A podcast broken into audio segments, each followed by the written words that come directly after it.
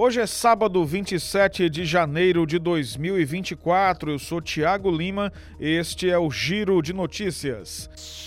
As empresas de ônibus que atuam nos terminais rodoviários de Fortaleza vão ofertar 223 viagens extras entre os dias 8 e 14 de fevereiro, período de carnaval, até quarta-feira de cinzas.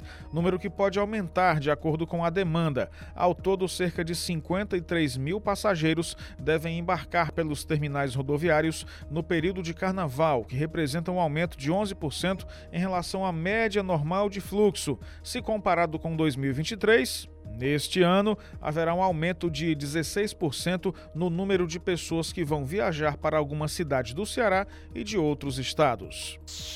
O PSB do Ceará confirmou a filiação do senador Cid Gomes para o dia 4 de fevereiro na Universidade do Parlamento Cearense, no anexo da Assembleia Legislativa do Ceará. Na ocasião, serão filiados prefeitos e vereadores cearenses. O ato deve contar com a presença do governador Elmano de Freitas, do senador Camilo Santana e lideranças do interior. O Partido Socialista Brasileiro deve apoiar a candidatura do Partido dos Trabalhadores à Prefeitura da capital.